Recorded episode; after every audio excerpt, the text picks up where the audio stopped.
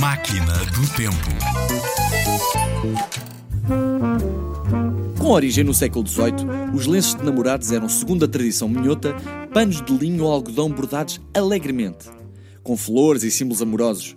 Corações, passarinhos a voar e mensagens em quadras num português muito antigo e com erros ortográficos. Quem os bordava eram raparigas simples do campo, da região do Minho, que declaravam o seu amor através desta forma de código.